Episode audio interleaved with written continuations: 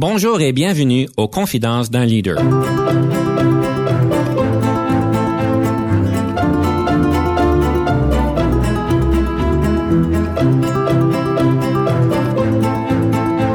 Ici Denis Lévesque, coach en leadership. Nous avons donc l'honneur et le privilège de recevoir en studio des leaders qui ont marqué leur communauté afin d'apprendre de leur expérience et de s'inspirer de leur sagesse.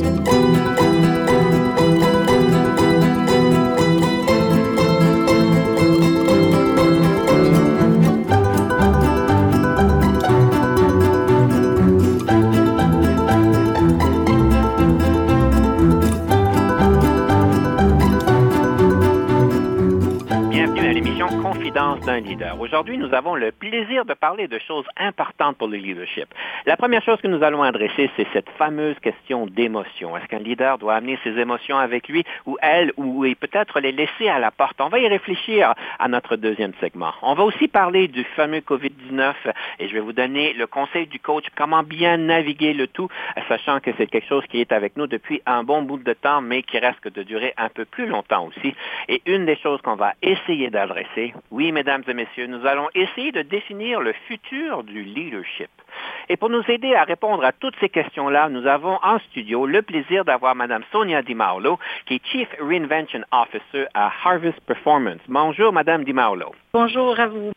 J'aimerais peut-être commencer par euh, vous inviter de nous faire part de votre progression de carrière. Vous avez vraiment des choses intéressantes que vous faites, et simplement pour nous présenter un peu le contexte dans lequel vous travaillez. Moi, euh, ça fait euh, à peu près 20 ans que je travaille euh, dans le domaine de l'amélioration du rendement au travail.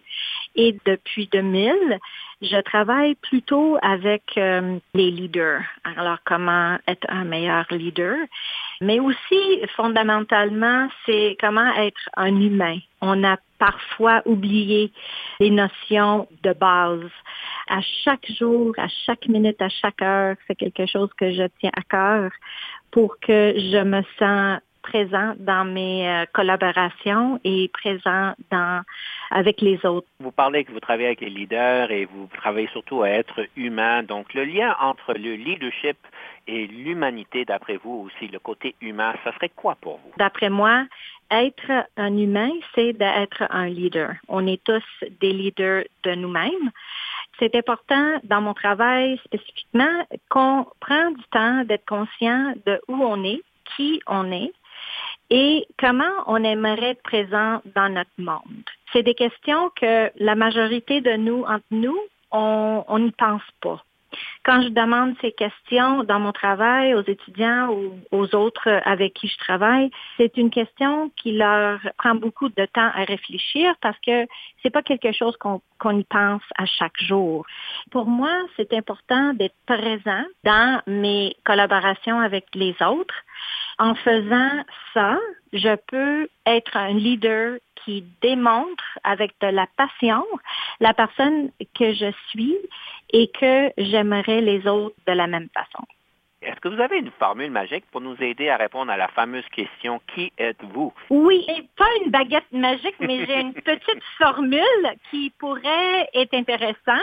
En effet, je viens de terminer une séance de quatre sessions avec 12 étudiants et on a vraiment essayé de répondre à cette question-là. Après quatre semaines, ils se sont étonnés de tout le travail qu'ils ont fait en une vraie, vraiment courte période de temps.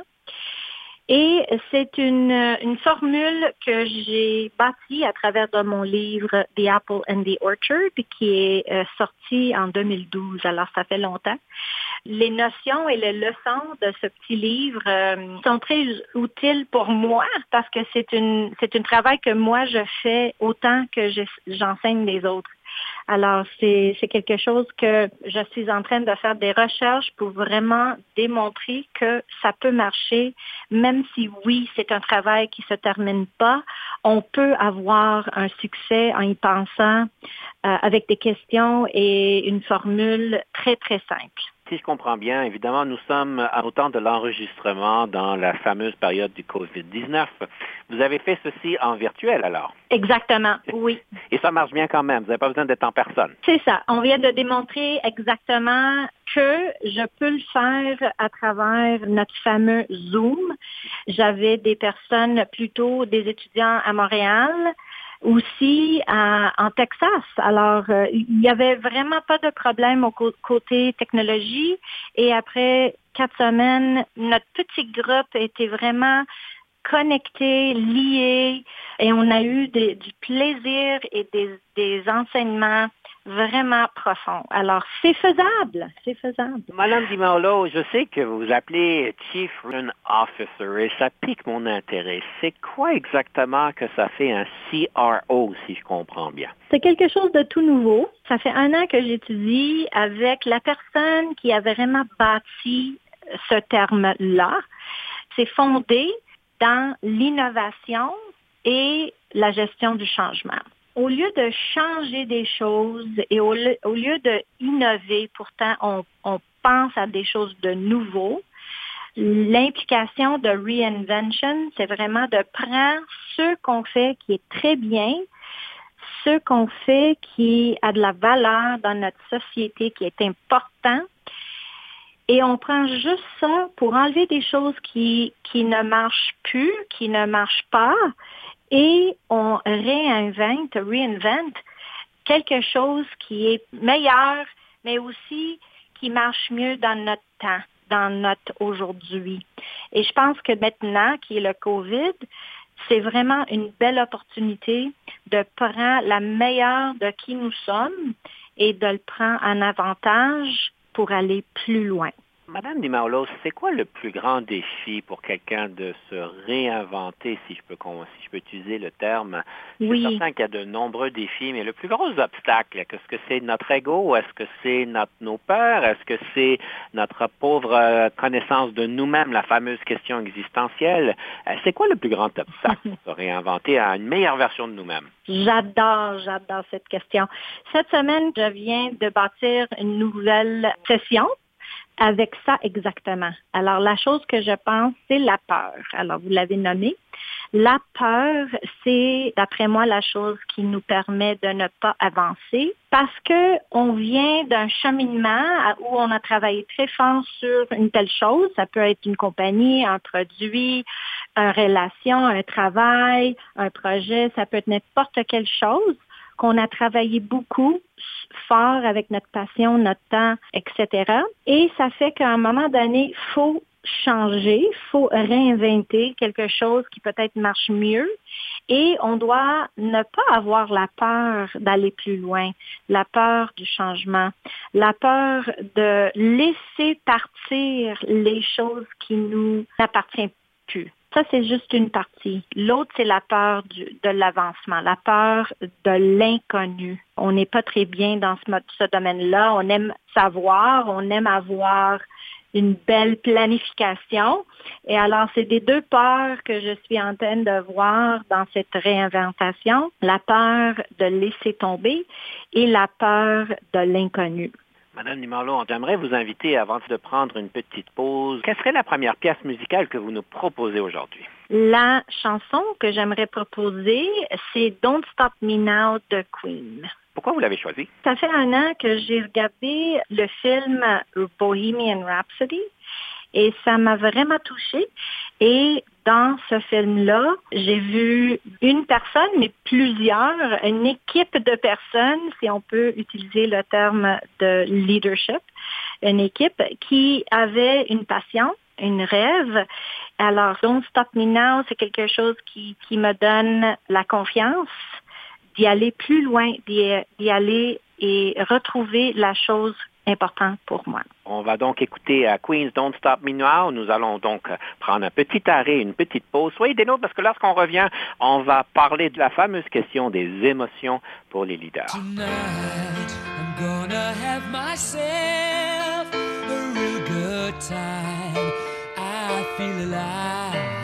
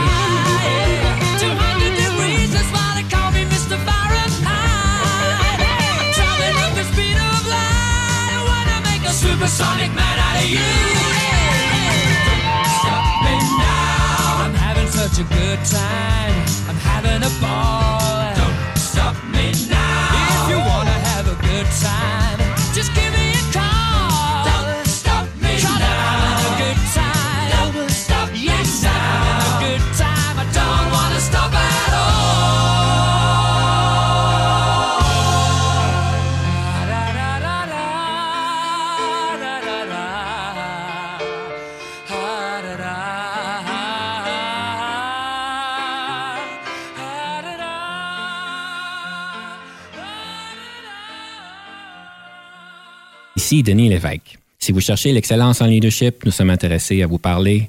Venez nous visiter à solutionoptigestion.ca.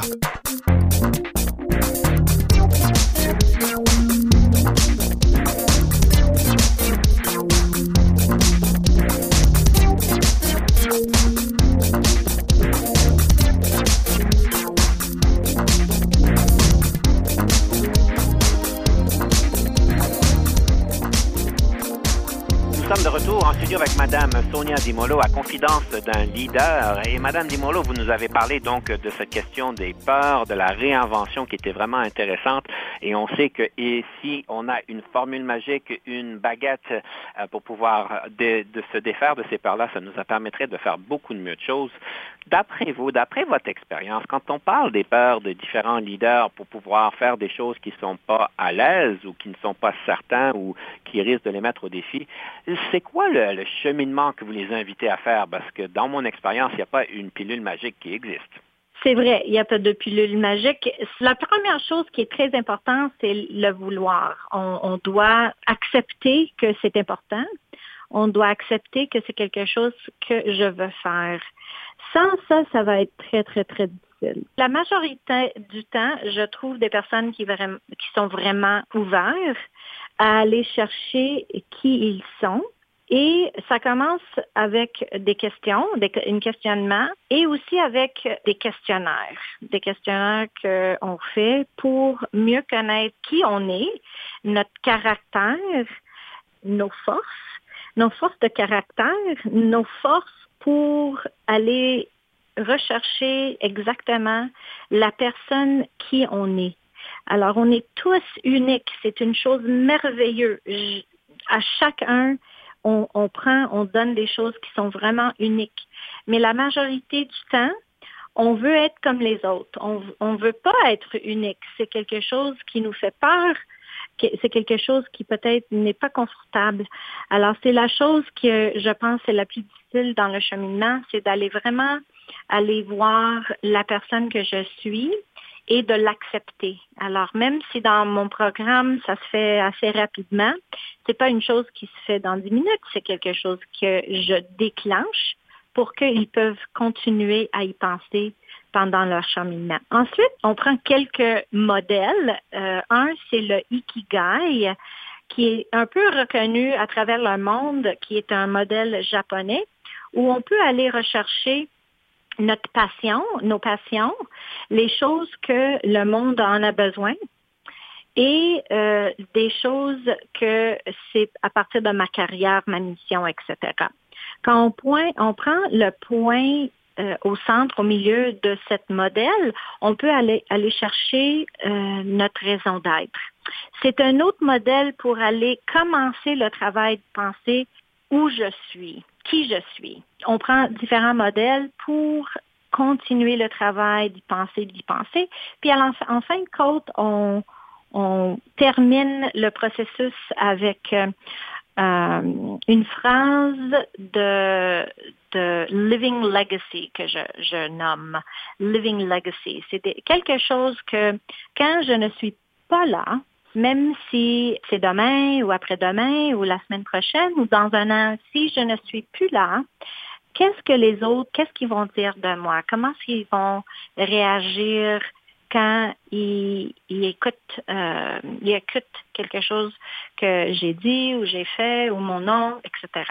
C'est quelque chose que je dois amener pour moi-même. Comment je me sens moi dans chaque minute?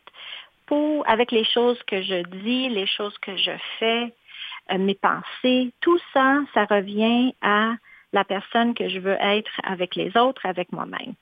Et alors, c'est ça un peu le processus que je, j'encourage les autres à faire, pas pour moi, mais pour avancer leur mission sur ce monde. Madame Di Marlo, j'aimerais à, ce point-ci vous inviter à notre fameux débat et je ne sais pas si vous êtes prête pour le débat. Oh, j'y crois que je ne serai pas prête, mais on y va quand même.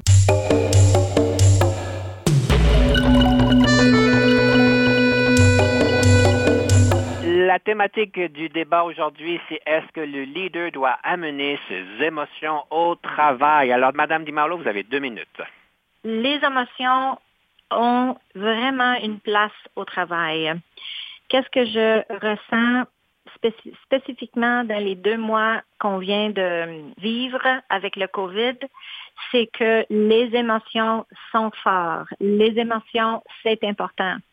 Et si on ne prend pas ces émotions et on, ne les partage pas avec ceux avec qui on travaille beaucoup, en chaque minute, chaque jour, chaque semaine, ça va être très difficile d'amener mon meilleur travail parce que j'ai toute ma famille autour de moi.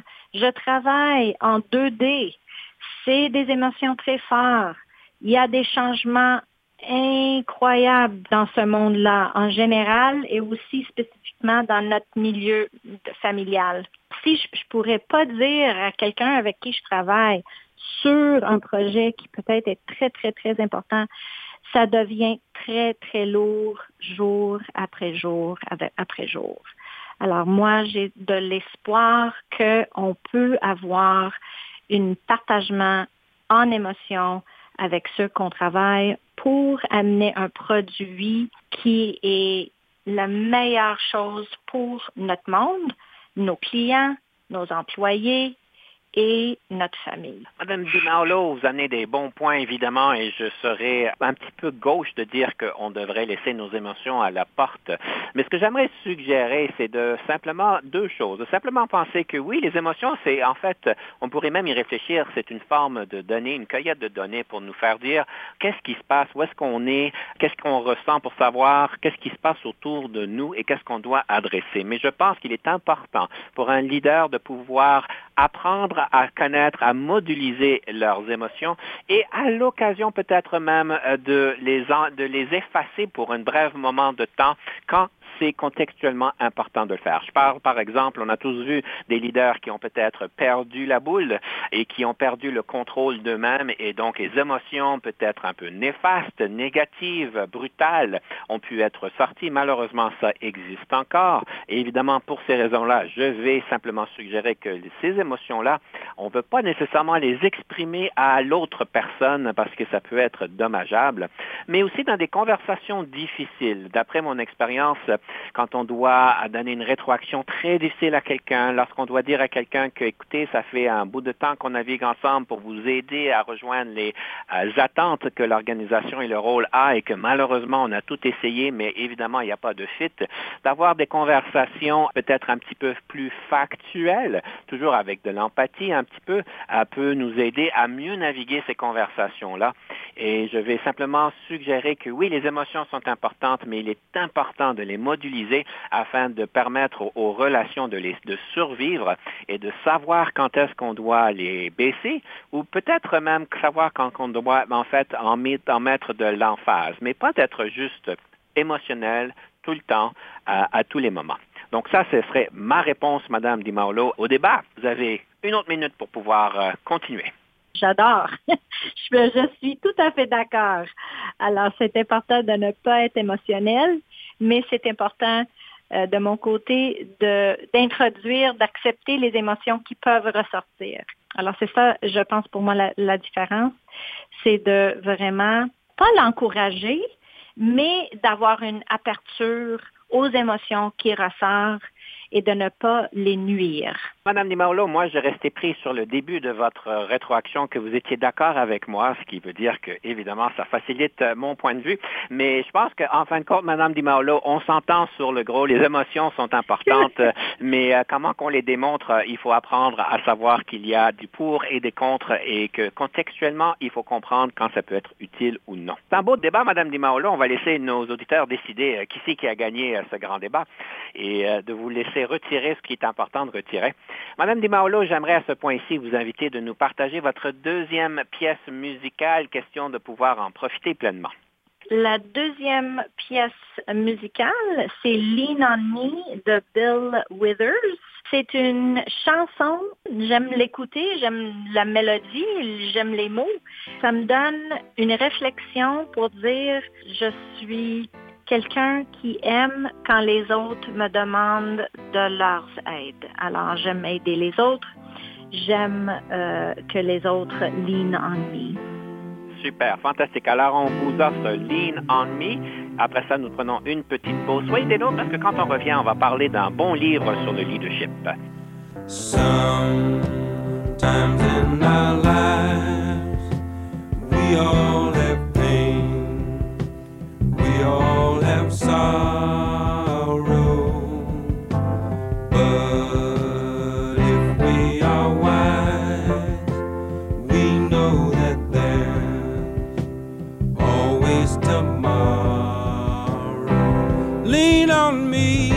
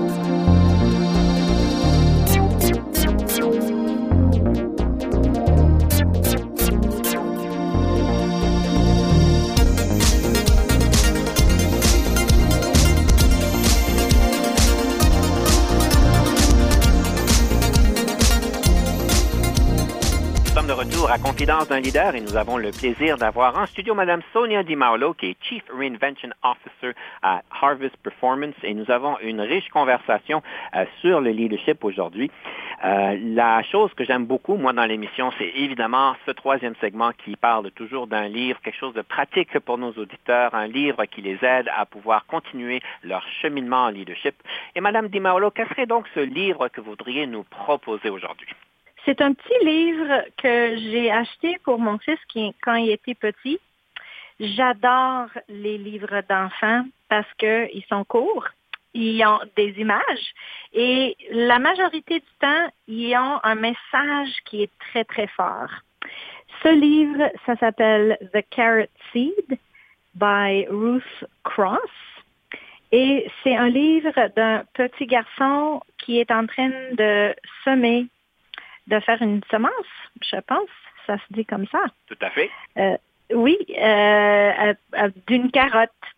Alors la maman, elle dit non, ça va pas marcher. Le papa aussi, il dit non, on va pas avoir une carotte. Et le, le grand frère aussi, il a ses doutes. Mais le petit garçon, il ne doute pas. Il est vraiment confiant que en aidant la petite carotte avec de l'eau et avec de son énergie et son temps, que ça va marcher. Et il a eu de la patience.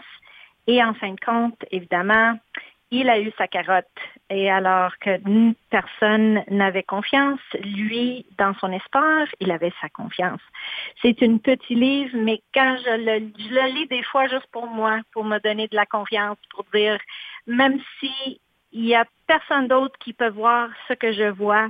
Je le vois et je veux continuer. C'est une belle histoire. J'aime l'idée que vous présentez un livre en leadership qui a des images et qui, pour les enfants, ça nous permet de revenir un petit peu à ces concepts entre guillemets de base euh, qui est important de pouvoir reconnaître. Est-ce que je peux faire l'avocat du diable, Madame Di Maolo? Oui. Alors, je comprends tout à fait le point qu'il est important de croire dans notre vision, de croire dans ce qu'on veut faire et que bien des personnes, et je ne sais, pas si vous êtes d'accord avec nous, mais souvent nos amis et nos, notre famille sont les moins bien positionnés pour nous donner des conseils euh, dans des questions d'affaires. Mais euh, ça peut, aussi peut-être mousser le fait que des fois, on s'en va dans la mauvaise direction et on n'écoute pas aux autres. Est-ce que, est-ce que je me trompe quand je dis ça?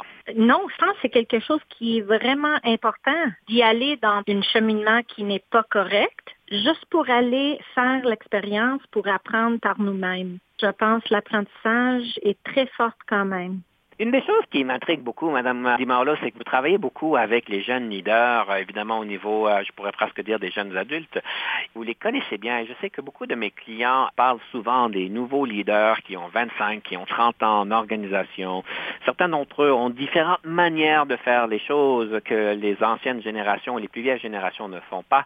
Moi, je vous demande, là, le leadership de demain, avec ce que vous voyez euh, d'après les jeunes leaders que vous travaillez avec, ça a l'air à quoi le leadership de demain en 20 en, 2030, disons, ça serait quoi? Parce qu'on sait qu'il y a eu des évolutions au niveau des leadership. Dans les années 70-80, on parlait beaucoup du top-down, du command and control, euh, qui date de même plus vieux que ça. Et il y a eu un peu une, euh, une vague où est-ce que c'était plus collaboratif, plus coaching qui, qui a suivi ça. Donc, la prochaine vague en leadership que les jeunes d'aujourd'hui vont pouvoir nous permettre de vivre, ça a l'air à quoi? J'ai plus de questions que réponses, mais j'ai aussi une perspective. Alors, je vais partager mon opinion pour cette question-là. Pour moi, c'est une leadership à l'écoute, à l'écoute des besoins. Des besoins de ces leaders, c'est vraiment différent. Les besoins des équipes sont différents. J'ai eu beaucoup d'essais, mais je pense pour moi, c'est d'être à l'écoute pour mieux comprendre la perspective, pour mieux comprendre les besoins, pour mieux comprendre qu'est-ce qu'on peut faire ensemble pour avoir un produit, un, résultat meilleur? Et des fois, c'est euh, vraiment de, de, de, ne pas faire grand-chose, de vraiment juste regarder et de voir. C'est quelque chose que je fais, je pense, naturellement. Je m'éloigne un peu de la situation pour mieux comprendre.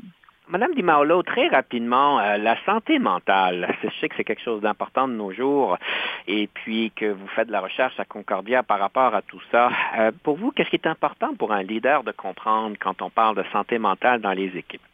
Ça retrouve un peu euh, la file de notre discussion aujourd'hui.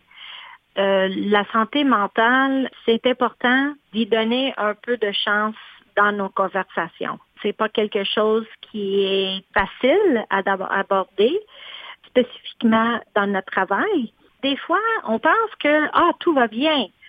Je n'ai je n'ai pas de problème dans dans la santé mentale. Mais par contre, euh, je pense que tout le monde a une période qui est difficile.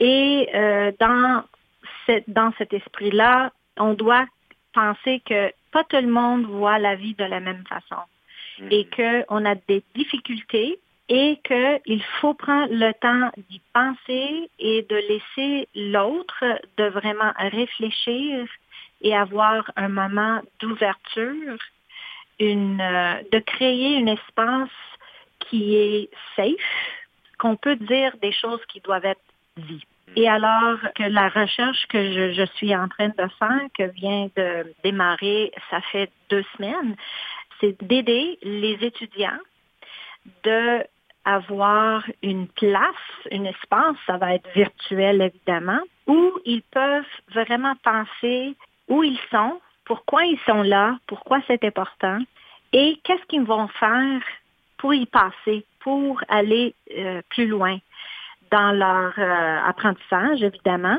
Ils sont des étudiants, mais aussi dans leur vie de futur. Madame Nimalo, à ce point-ci, j'aimerais juste faire un petit virement vers notre rafale. Est-ce que vous êtes prête pour notre rafale? Oui. Je vous rappelle, c'est trois minutes des questions tac au tac. Donc, euh, je commence tout de suite. Si vous n'étiez pas devenu une leader, qu'est-ce que vous seriez devenu? Une maman. Qu'aimez-vous manger le plus? Et le plus souvent? Les fruits et les végétables. Le leadership, est-ce que c'est inné ou acquis? C'est acquis. La différence entre le leadership et la gestion? La gestion, c'est la planification et le leadership, c'est de faire des choses dans la bonne manière. Votre film préféré? Bohemian Rhapsody. Votre meilleur moment en leadership? C'était dans une voiture, ma voiture, avec mon fils et euh, j'avais de la misère à avoir des réponses de lui. Je lui ai donné de la place et il m'a tout dit. Le yoga au travail, est-ce approprié? Oui. Que ferez-vous différemment au travail si la culture le permettrait? Je permettais aux leaders d'avoir une vraie sens de où ils sont et de le partager. Avez-vous déjà travaillé avec un ou une coach? Et si oui, qu'est-ce que ceci vous a donné? Oui, ça m'a permis d'aller plus loin dans mes pensées et dans mes actions. Et la meilleure formation en leadership que vous avez jamais eue? Reinvention Breakthrough. C'est mes programmes en reinvention. Votre passe-temps préféré? La marche. Quel est le sens de l'argent pour vous? C'est nécessaire. Le leadership au féminin, est-ce que cela existe vraiment? Non. Le lieu visité préféré? La maison de maman. Gauchère ou droitière? Droitière. Vos forces? La connexion. Que pensez-vous du partage des tâches domestiques? Oui. C'est très bien, Madame Di Maolo. Donc, on a fait une belle euh, petite rafale. On va prendre une pause. Soyez des nôtres quand on revient.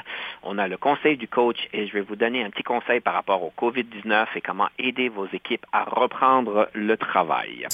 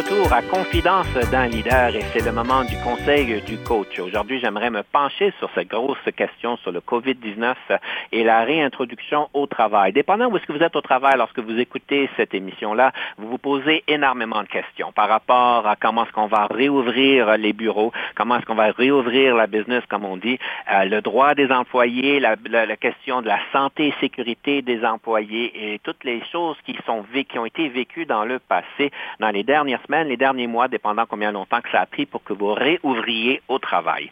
En fait, une des choses que j'aimerais vous suggérer, parce que j'entends souvent ça avec mes clients, toute cette question de dynamique de groupe, et je vais vous inviter d'avoir une conversation avec votre équipe quelques semaines avant que vous reveniez au travail pour avoir une réflexion sur le cheminement qui vient d'avoir été fait dans les dernières semaines, dans les derniers mois avec COVID-19. Qu'est-ce qui a bien fonctionné? Quelles sont des pratiques que nous avons fait différemment que nous devons absolument garder une fois qu'on retourne dans des bureaux? Quelles sont des dynamiques de groupe que nous voulons euh, garder avec nous? Nombreux sont mes clients qui me disent qu'on a développé des nouvelles dynamiques de groupe. On a des conversations plus profondes. On a des questions plus personnelles. On est capable de pouvoir voir des, éléments et des côtés de nos employés qu'on ne voyait pas avant.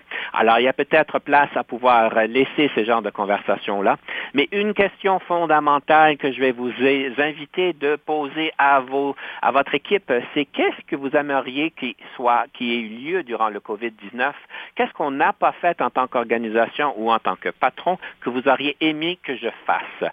Ceci vous permettra de pouvoir mieux comprendre un peu où est-ce que le monde sont, vont pouvoir comprendre, les invités de pouvoir euh, vous euh, faire part de certains besoins qui ont été manqués pour vous permettre peut-être d'ajuster le tout. Et ce que je vais vous suggérer euh, pour finir, c'est quelles sont les normes de groupe qu'on aimerait continuer à avoir dans la réalité de la réintroduction du travail et les besoins que l'équipe a particulièrement face à tout ça, et même les peurs qu'ils peuvent avoir, vu qu'on parle d'émotions et de peurs dans l'émission d'aujourd'hui. Alors voici mon conseil du coach que je vous présente en espérant que ceci peut être utile.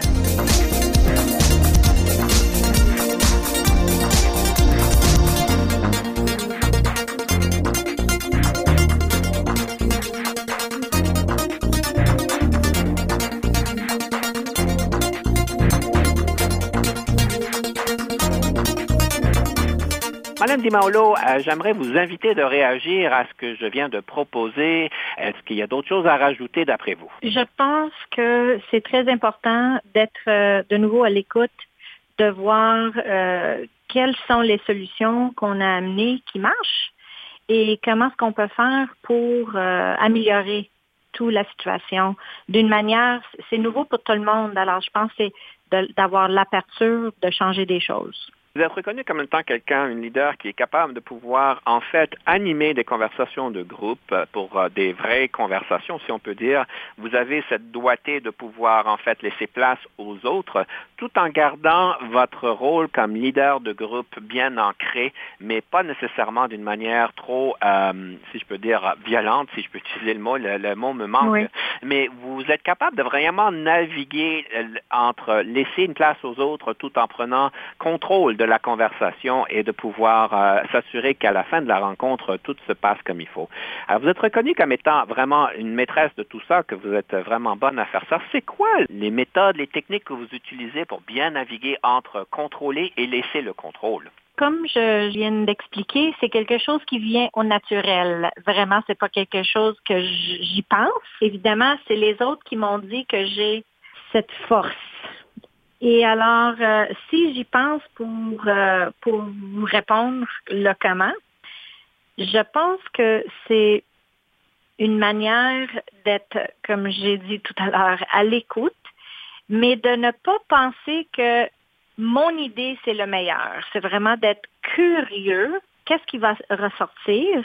Et si il n'y a pas de réponse, je demande des questions et je donne de la place dire on est patient. On est patient, je veux vous écouter et je donne de la place pour que les idées ressortent. Et quand ils ressortent, je reste curieux pour savoir qu'est-ce que la personne veut dire et de demander des questions pour que on peut mieux comprendre et je donne l'esprit à l'autre que je suis vraiment à l'écoute.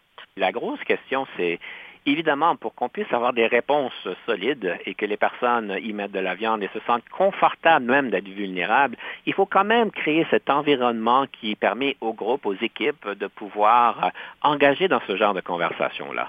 Dans votre expérience, c'est quoi les choses que les leaders peuvent faire pour aller mousser euh, cet environnement? L'activité qui est la plus efficace, que je fais à chaque fois. Il y a juste un moment dans ma carrière que je ne l'ai pas faite et c'était un désastre. Alors, je, le fais à chaque fois parce que ça marche. C'est de donner une opportunité à tout le monde de bâtir des principes directeurs et d'avoir une page qui est blanche. On n'est pas là pour pousser notre agenda. On veut vraiment bâtir une liste de principes directeurs pour guider nos communications, nos actions, nos pensées, nos mots. Et on donne, c'est une activité de peut-être une demi-heure, une heure, et à la fin, on a une liste de principes directeurs qui vont nous guider. Et ça donne aux autres, ça leur dit, ah, c'est une, c'est un environnement que je peux m'exprimer. J'ai de la permission d'être la personne que je veux être et je donne la permission aux, aux autres d'être les personnes qui doivent être aussi. Et ça fait que ça crée cette, cet environnement où ils sont plus à l'aise, ils se sentent plus à l'aise à exprimer leurs idées. Mais qu'est-ce qui arrive quand quelqu'un ne respecte pas ces règles d'or-là dans deux semaines, dans trois mois, dans quatre mois? Est-ce que c'est le leader qui doit les adresser? Et comment qu'on fait pour aider les personnes à se réaligner? C'est une demande que j'ai souvent à la fin après avoir bâti, notre liste, il y a quelqu'un qui dit, ben si on ne suit pas les règles, qu'est-ce qui va se passer? Alors, euh, je, prends le temps de bien répondre pour dire, la liste, c'est une liste que on, on est tous responsables. Ça veut dire que j'ai le pouvoir comme leader, mais vous avez aussi le pouvoir comme membre de l'équipe pour aider les autres de bien gérer leur communication, leurs actions, alignées aux principes directeurs. Alors, c'est quelque chose qui nous appartient parce que ça nous touche et c'est quelque chose qu'on veut dans notre expérience d'équipe. Et alors, ça arrive que ça marche pas très bien et que euh, on prend le temps peut-être dans des réunions pour faire euh, des strengths spotting, pour dire, OK, j'ai, vu euh, cette, cette telle personne l'autre jour dans la réunion et elle a bien fait ça. C'était une des, de nos principes directeurs. Alors, on prend un moment d'aller encourager les actions et de ne pas tout le temps être sur la défensive pour dire je n'ai pas bien fait une telle chose. Une belle technique à pouvoir utiliser.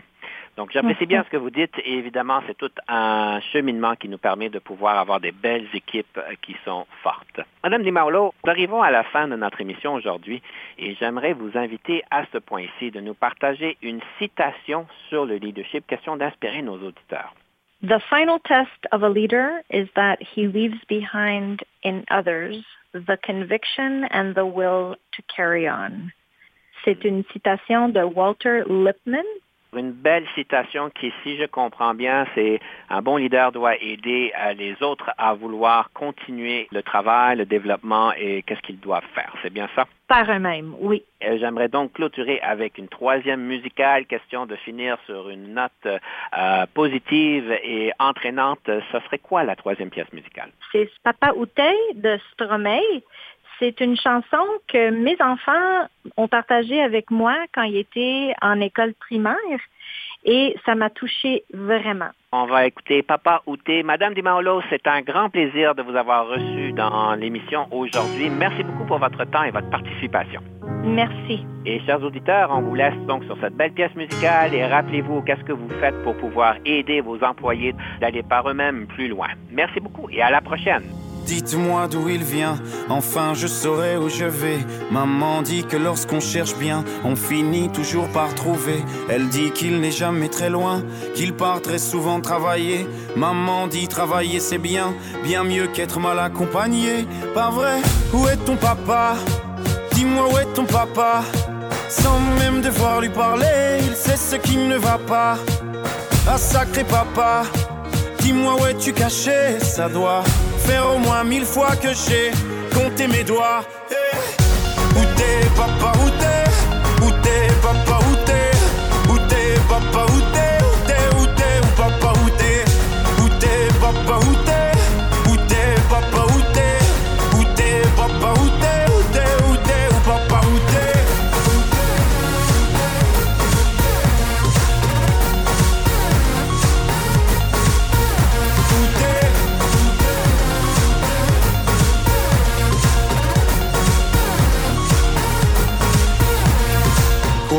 Qu'on y croit ou pas, y aura bien un jour où on n'y croira plus. Un jour ou l'autre, on sera tous papa et d'un jour à l'autre, on aura disparu. Serons-nous détestables? Serons-nous admirables? Des géniteurs ou des génies? Dites-nous qui donne naissance aux irresponsables Hein? Dites-nous qui. Tiens, tout le monde sait comment on fait des bébés Mais personne sait comment on fait des papas. Monsieur, je sais tout, on aurait hérité, c'est ça. Faut le sucer de son pouce ou quoi? Dites-nous où c'est caché, ça doit Faire au moins mille fois qu'on a bouffé nos doigts. Eh, Où t'es papa, où t'es? Où t'es papa, Où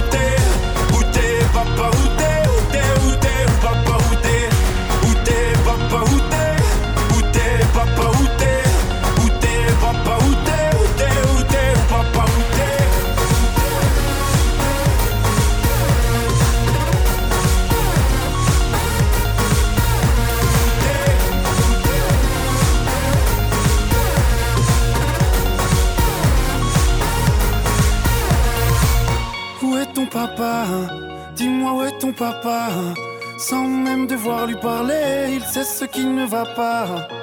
Ah sacré papa, dis-moi où es-tu caché Ça doit faire au moins mille fois que j'ai compté mes doigts. Eh, où est ton papa? Dis-moi où est ton papa Sans même devoir lui parler, il sait ce qui ne va pas.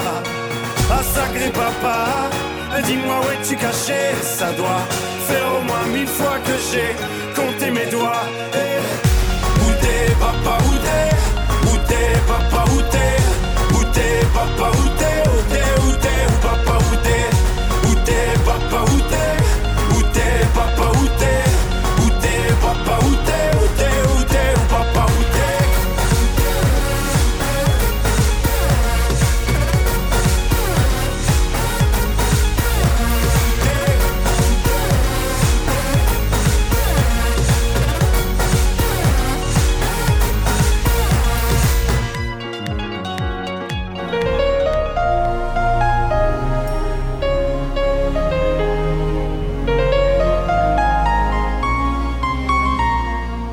Conception, animation, entrevue et recherche, Denis Lévesque. Montage et réalisation, Jean-Paul Moreau. Confidence d'un leader est une production et une présentation d'Unique FM 94,5.